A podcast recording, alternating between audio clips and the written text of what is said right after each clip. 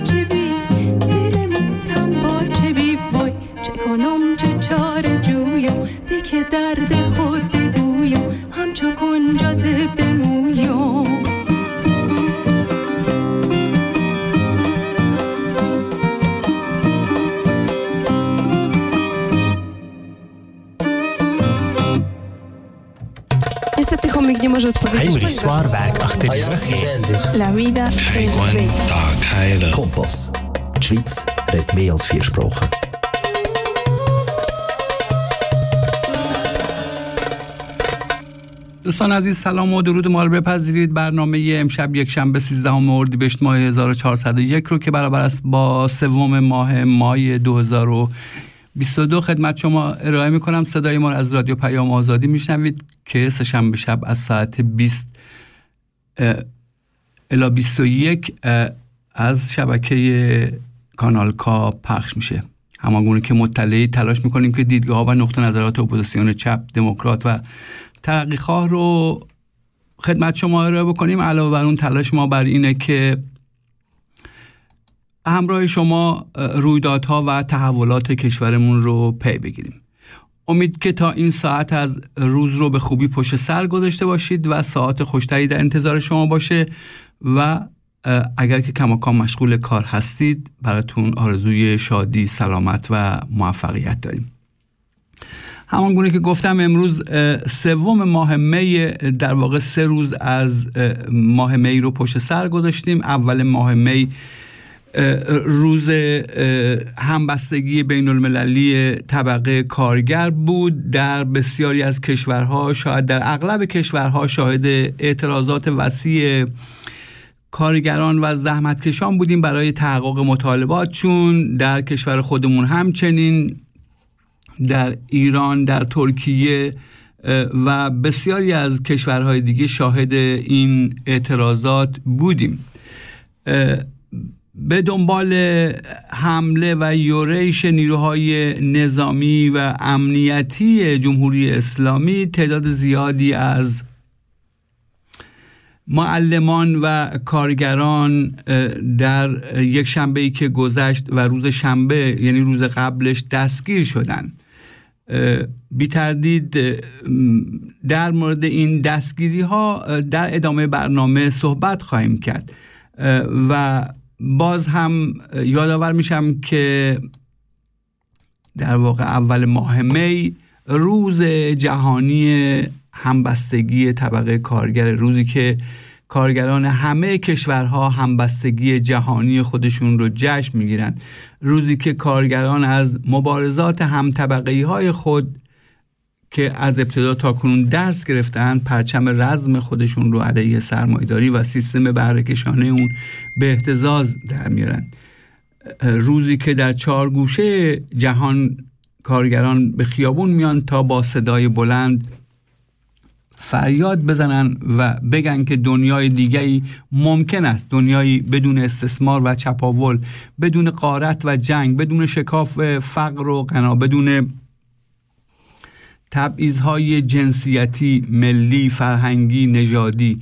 دنیایی که هیچ بودگان همه چیز کردند اگر کارگران در بسیاری از کشورها توانستند با مبارزات خود تعطیلی اول ماه می رو تثبیت کنند این و این روز رو به روز رزم و بزم جنبش کارگری تبدیل کنند. در ایران کارگرای ما نه تنها این روز براشون تعطیل نیست بلکه حاکمان جمهوری اسلامی حتی وجود کارگر رو نیز کتمان می‌کنند.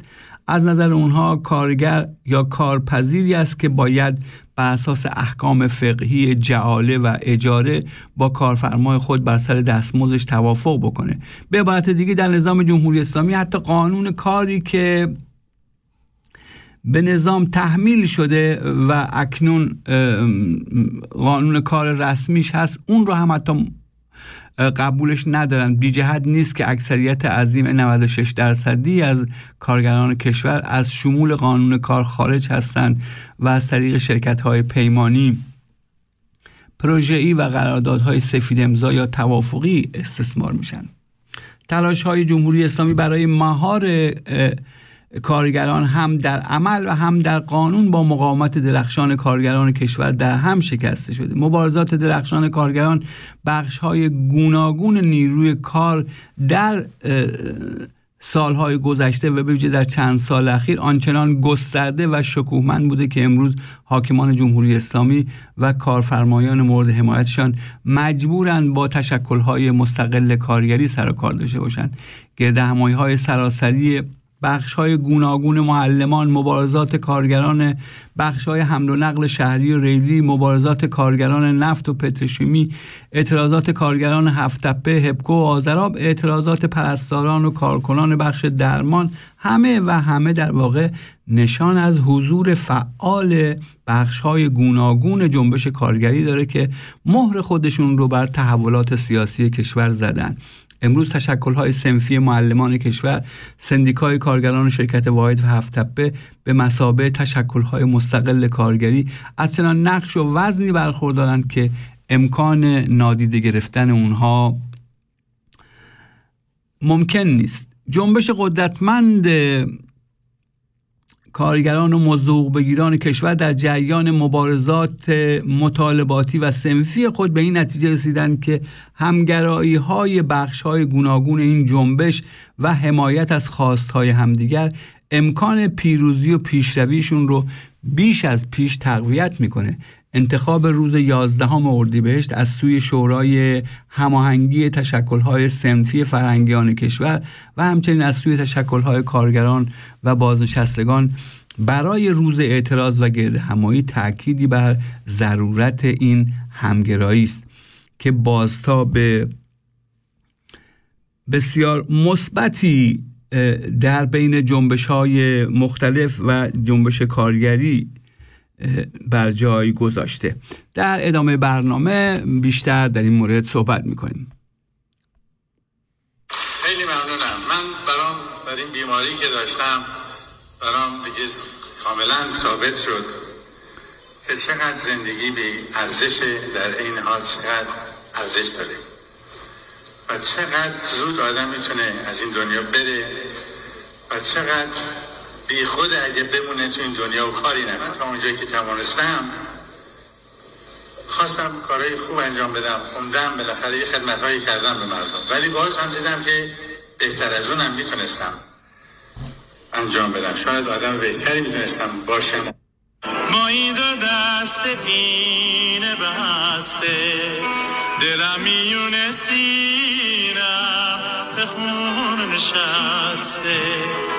مثال قایقای پیل ترم شکسته. دل ز دستم گله داره من ز دست دل شکایم. نتوانم پیش یارم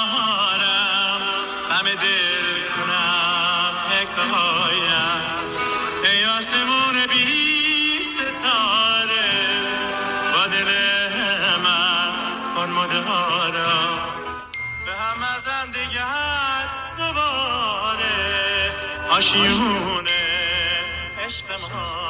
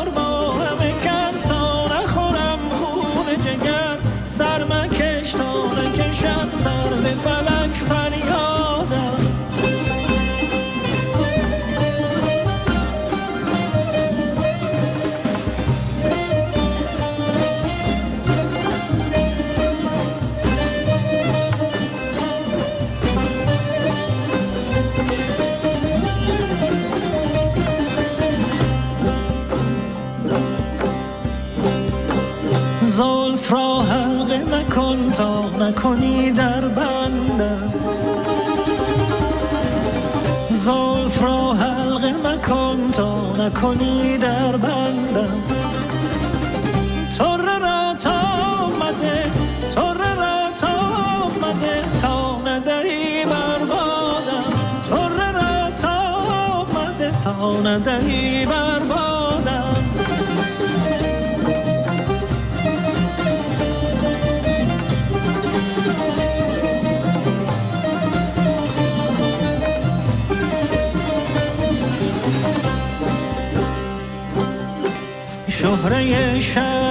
مشا شهره شهر مشا تا ننم سر در کو. شور شیرین من ما شور شیرین من ما.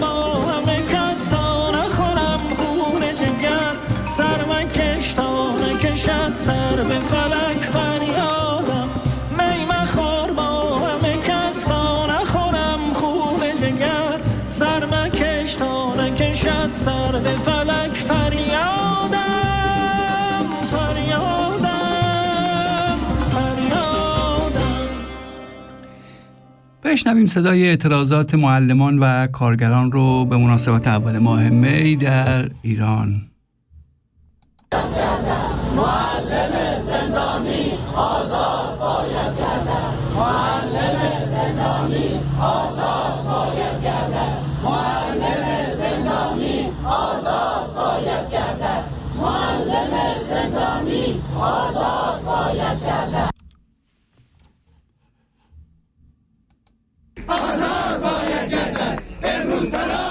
صافی امروز صلاح آزاد امروز صلاح آزاد امروز صلاح آزاد امروز صلاح آزاد امروز صلاح آزاد امروز صلاح آزاد امروز صلاح آزاد امروز صلاح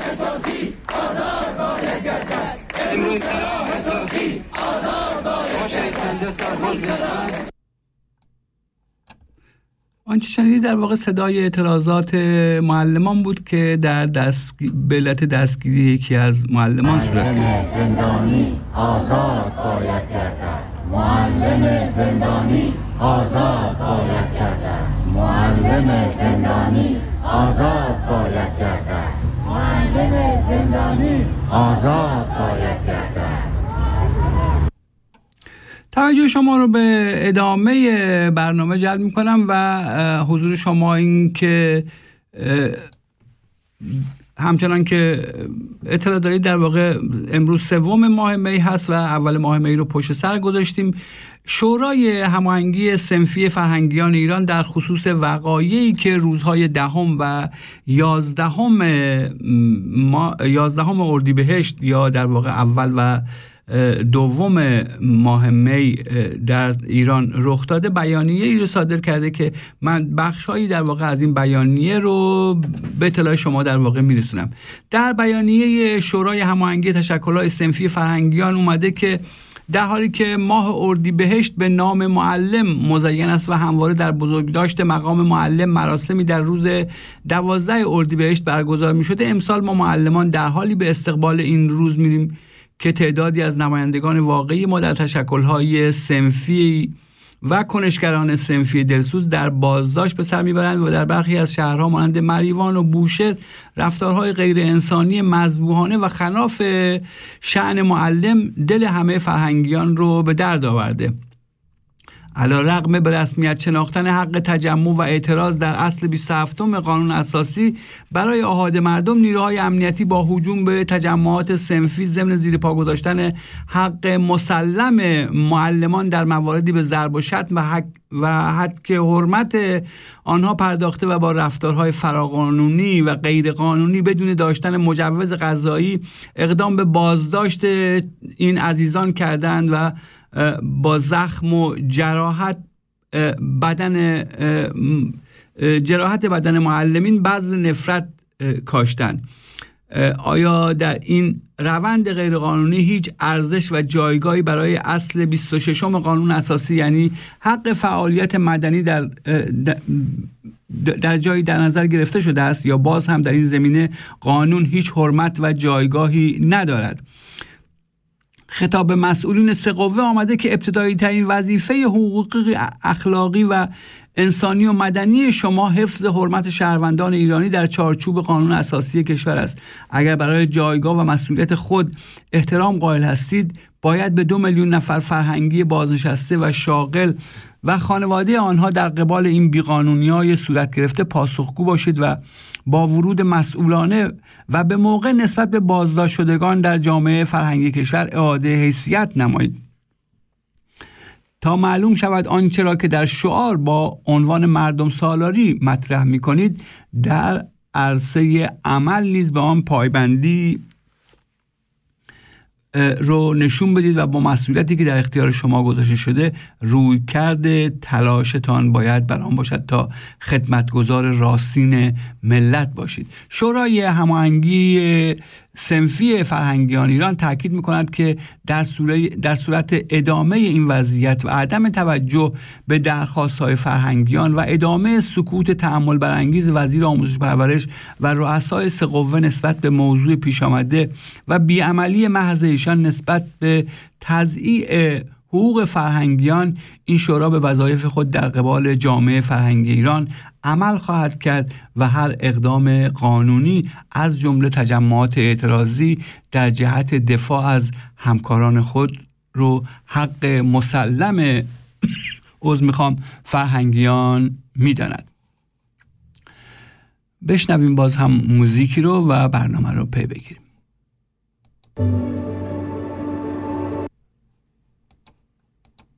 از می‌خوام فقط یادآوری بکنم که در مورد اعتراضاتی که صورت گرفته در ادامه برنامه باز هم در واقع صحبت خواهیم کرد. به خصوص این که خب تعداد تعدادی از معلمانی که تا کنون بازداشت شدن کماکان در بازداشت به سر می‌برند و این وضعیت همچنان ادامه داره.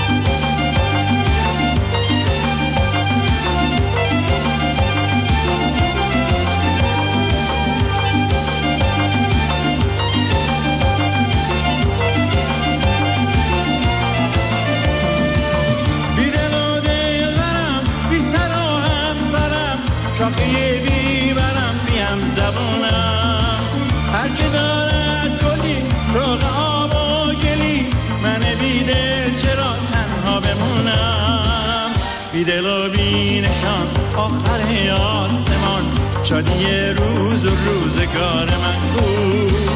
مرغ پروستم خستم خستم. بیقرارم بگو قرارم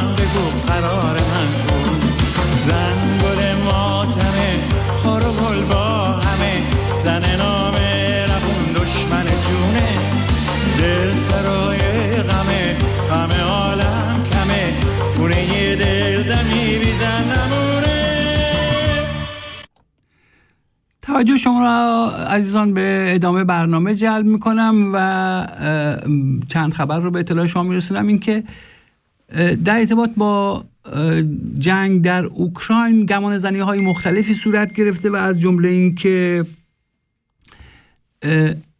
در نه ماه می یعنی چند روز دیگه قرار است که اعلام پیروزی بشه.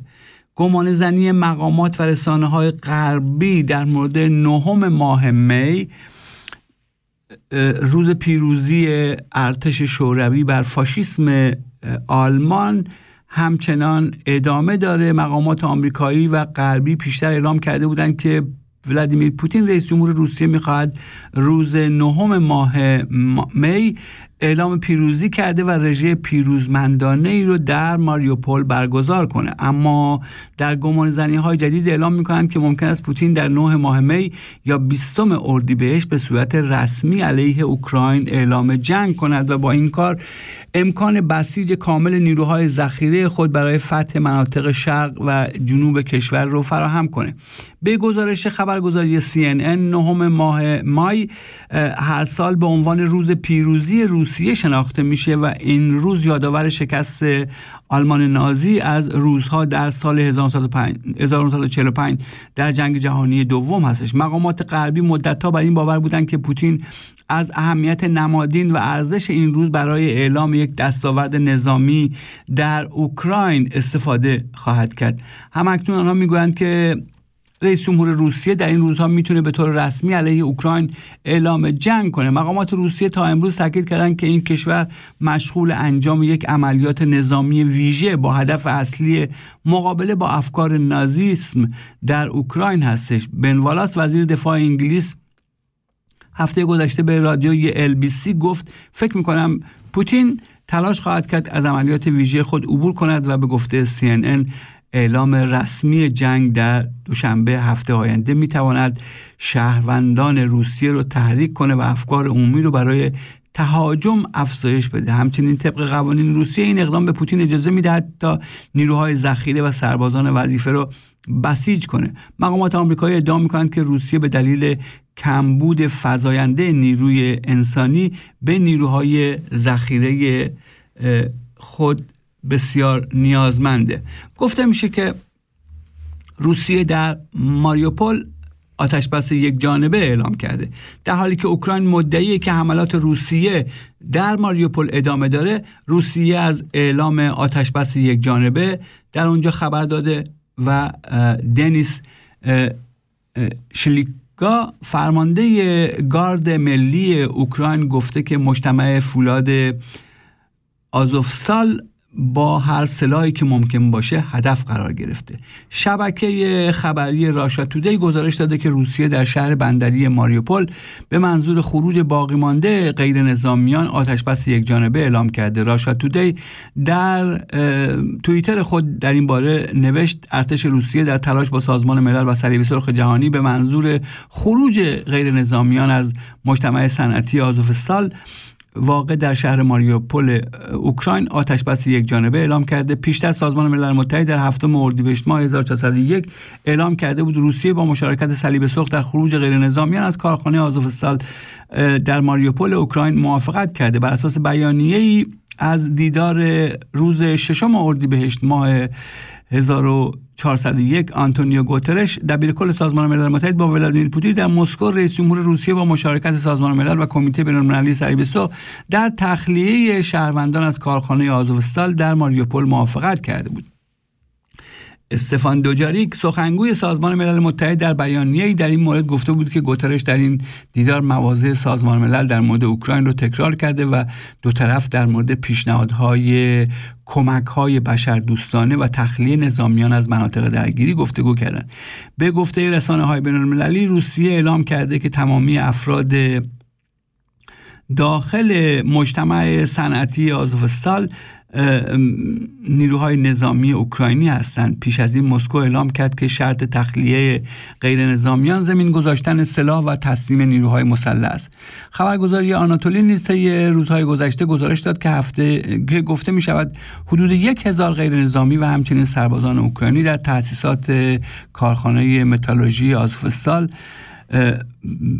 گرفتار شدند و سازمان ملل نیز اعلام کرد که در نخستین دور عملیات تنها به 100 نفر اجازه خواهد داد که از این منطقه خارج بشن. و اینکه نهایتا گفته میشه که یا شهردار ماریوپول گفته که بیش از دویست غیر نظامی هنوز در کارخانه فولاد آزوفستال هستن و شهردار مالیوپول میگه که هنوز این دویست نفر اونجا محبوسن و امکان خروج از منطقه برای اونها وجود نداره و همچنین یفتنکو در واقع اضافه کرد که در مجموع حدود 100 هزار غیر نظامی هنوز در این شهر جنوبی اوکراین که توسط نیروهای روسیه اشغال شده حضور دارن. موزیک دیگه ای رو بشنویم و برنامه رو پی بگیریم.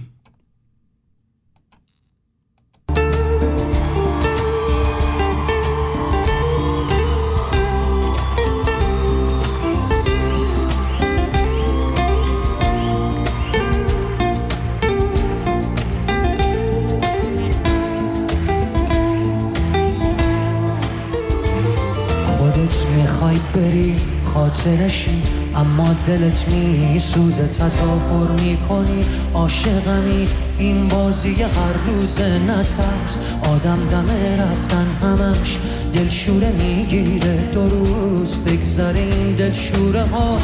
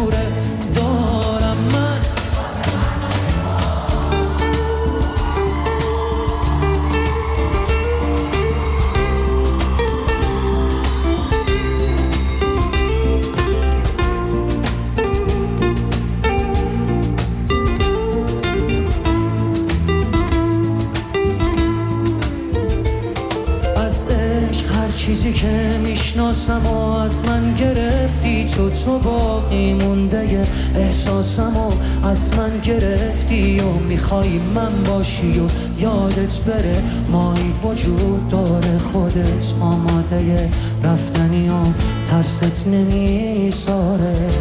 اصلا نترس راحت برو بی من. هیچکی به جز تو منو یادش نیست. فکر کردی کی از من خبر داره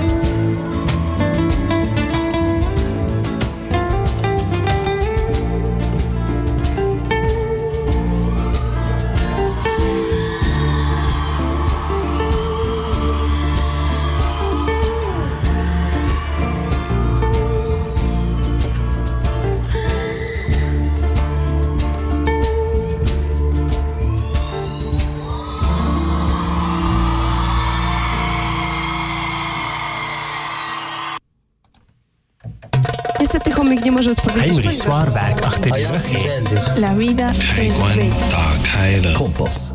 Die Schweiz redet mehr als vier Sprachen.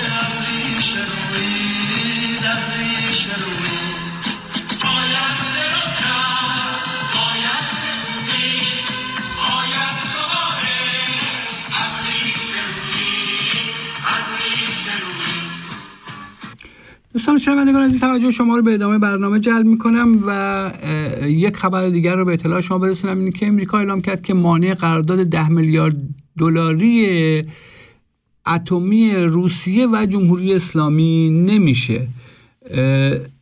آنتونی بلینکن وزیر امور خارجه امریکا دیروز دوشنبه دوم ماه ما- می در جلسه کمیته خارجی مجلس نمایندگان این کشور برای اولین بار و به صراحت تاکید کرد که در صورت دستیابی به توافق هسته‌ای در مذاکرات وین دولت بایدن مانع اجرای قرارداد ده میلیارد دلاری روسیه و ایران برای ساخت بخشی از زیرساخت‌های هسته‌ای جمهوری اسلامی نخواهد شد.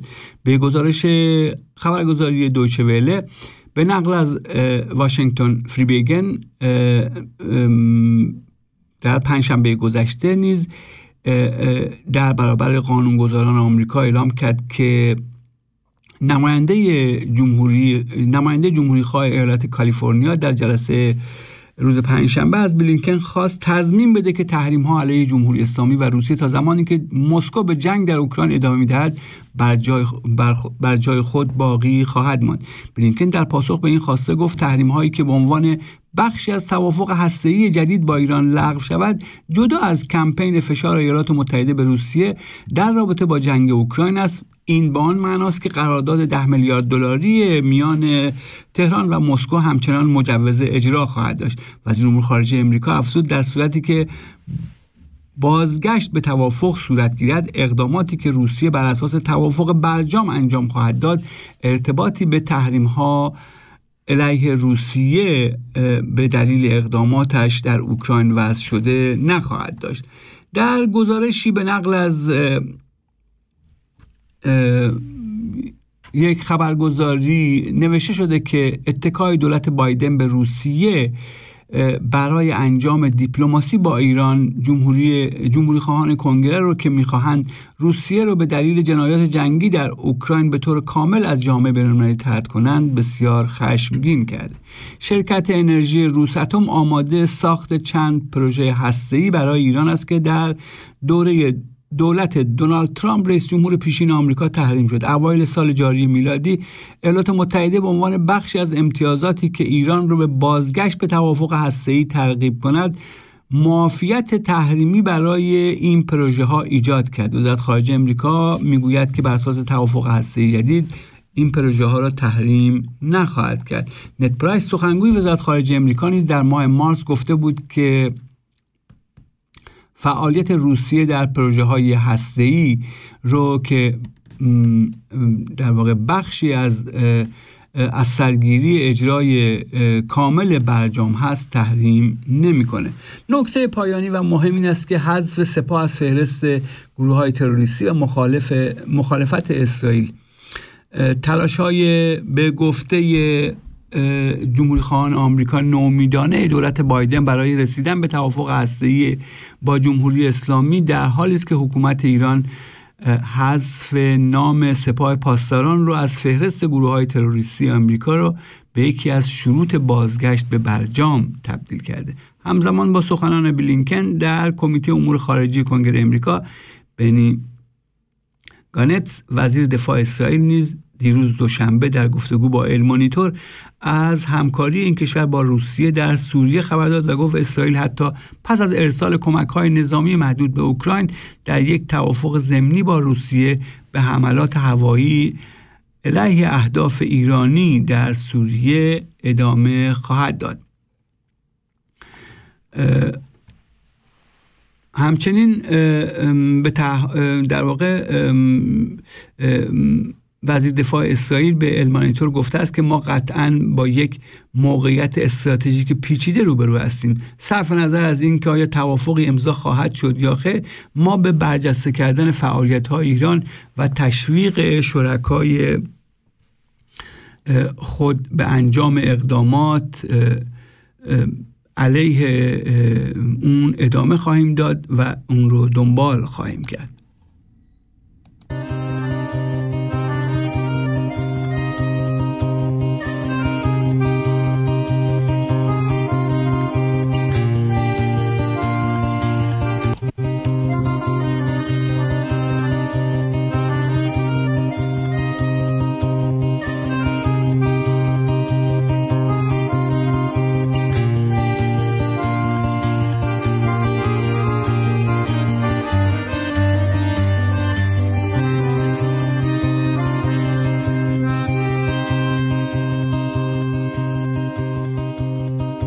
مردان خسته کشتارهای تو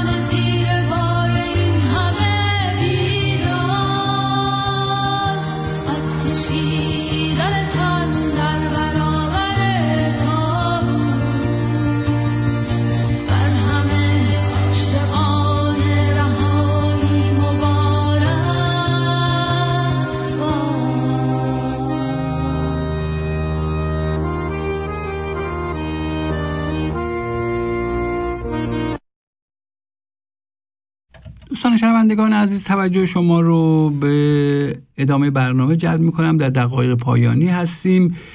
ولی نکته رو که می‌خواستم به اطلاع شما برسونم این هستش که باز هم در مورد جنگ اوکراین هستش. این به این معنی که خب اگر که به خاطرتون بوده باشه در ماه مارس همین مارس که گذشت زلنسکی رئیس جمهور اوکراین که همه دولت‌های غربی اونو قهرمان می‌خونن از امکان صلح سخن گفت و تاکید کرد کیو حاضر به پذیرش بیطرفی در صورت تضمین امنیتی از سوی همه اعضای دائم شورای امنیت به علاوه کشورهای همچون آلمان و ترکیه و کانادا و ایتالیا و لهستان و چند تا کشور دیگه و موافقت روسیه با پایان جنگ است. در طرح پیشنهادی اوکراین آمده بود که با گرفتن تضمین های امنیتی و پیوستن به اتحادیه اروپا کیو اجازه استقرار پایگاه نظامی خارجی در خاکش رو نخواهد داد. به ائتلاف های نظامی همچون ناتو نخواهد پیوست و مانورهای نظامی در خاک این کشور تنها با موافقت تمام کشورهای تضمین کننده رخ خواهد داد. اما طرح صلح کیو هیچ حمایت مشخص علنی از سوی کشورهای غربی به ویژه آمریکا و بریتانیا پیدا نکرد. برای دستیابی به صلح در اوکراین بیطرف ماندن کیو شرط اساسی است. اما جنگ نیابتی جدید و هدفهای اعلام شده از سوی آمریکا تضعیف ماشین نظامی روسیه خارج شدن ولادیمیر پوتین از قدرت حمایت چند ساله با سلاحهای سنگین از اوکراین یعنی اوکراین در واقع متحد امریکا در جنگ علیه روسیه است و نمی‌تواند بیطرف باشد. آناتول لیون استاد پیشین مطالعات جنگ و پژوهشگر ارشد انستیتو دولت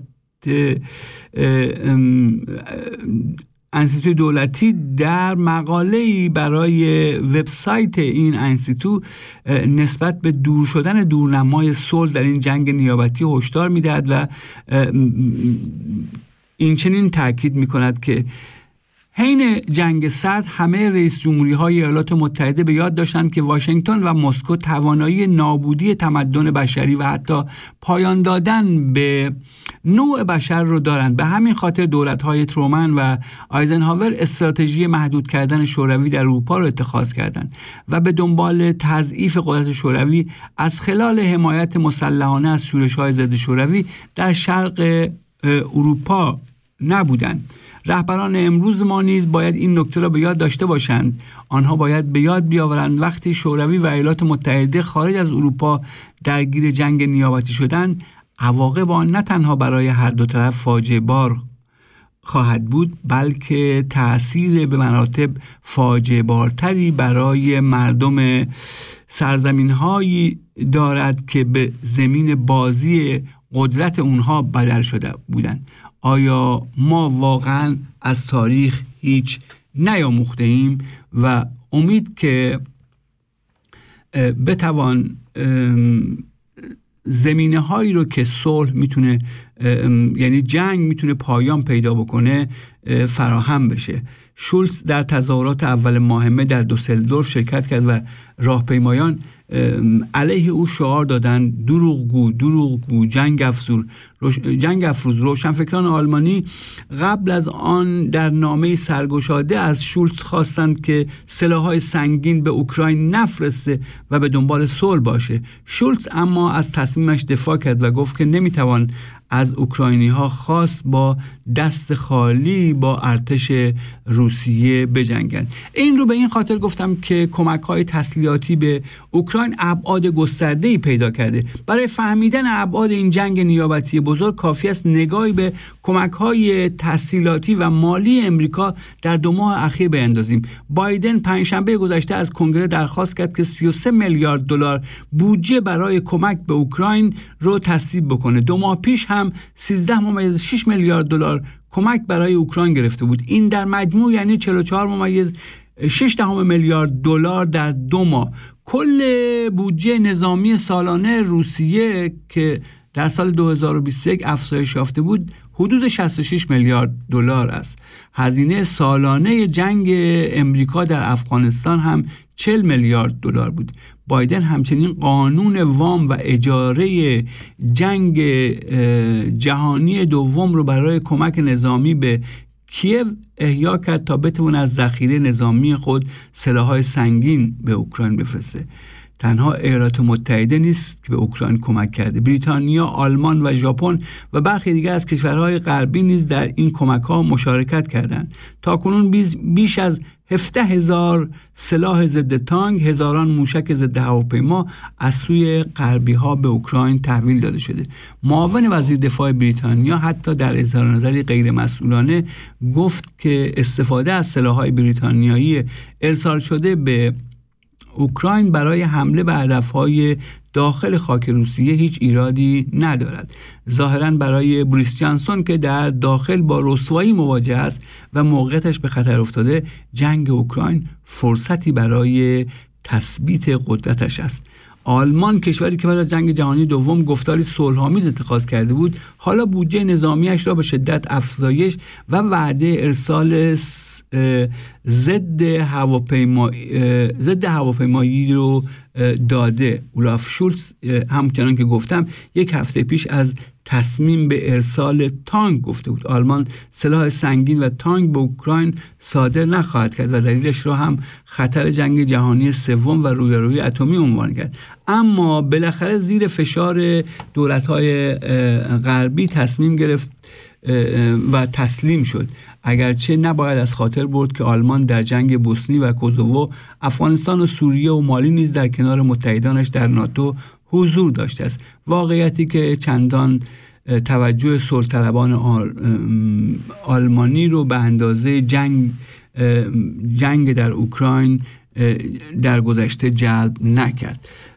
موزیک دیگه ای رو بشنویم و با شما بدرود میگم در لحظات آینده. امیدوارم که بله به شما اسب خیر میگم و بدرود تا برنامه دیگر. موزیک رو بشنویم.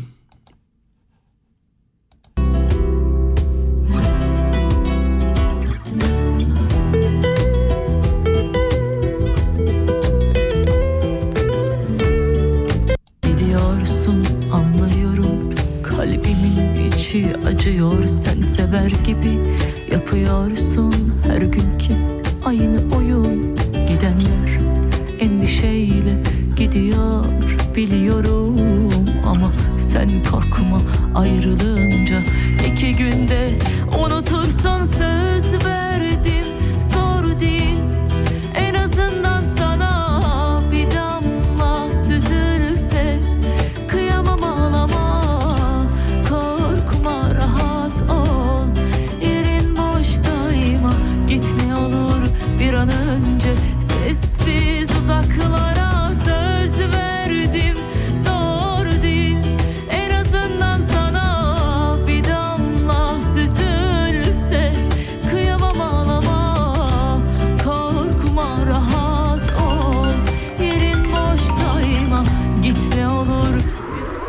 Das ist ein Kanal K Podcast.